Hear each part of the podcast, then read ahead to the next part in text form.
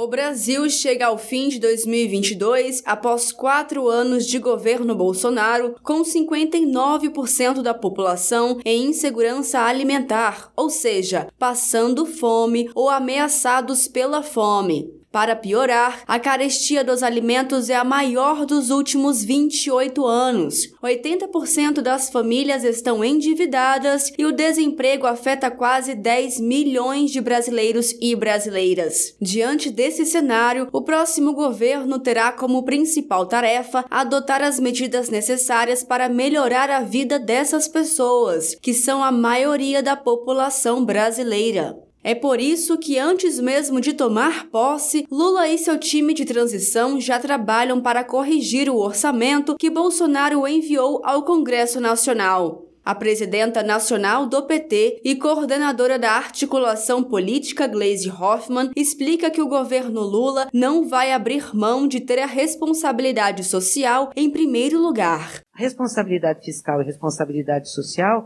tem que ter, por nossa parte, a mesma, a, a mesma visão é, é, de, de responsabilidade.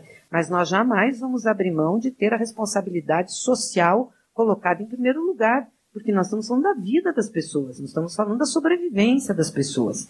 E por isso que o nosso entendimento nessa reunião foi muito bom, que nós precisamos ter a PEC do Bolsa Família, para ficar claro, não é PEC de transição, é a PEC do Bolsa Família. Nós queremos que esse programa seja excepcionalizado. Não é possível um país como esse, que tem tanta produção de comida, um país que tem tanta riqueza natural, a gente tenha milhões de pessoas passando fome. É vergonhoso, é feio. É, eu acho que o papel de qualquer governante, qualquer liderança política que está aqui, que foi eleita pelo povo, é resolver esse problema.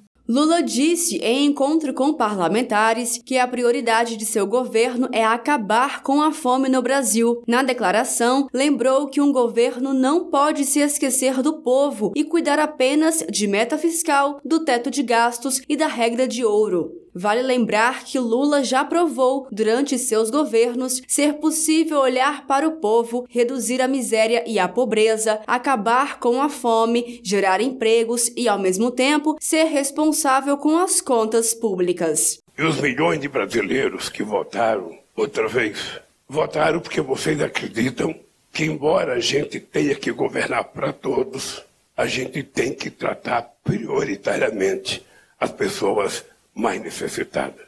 A gente não pensa no PIB quando a gente faz isso. A gente não pensa na economia ou na macroeconomia. A gente pensa na sobrevivência da espécie humana que o Estado tem a obrigação de cuidar e dar a possibilidade da igualdade de condições para as pessoas. De Brasília, Thaisa Vitória.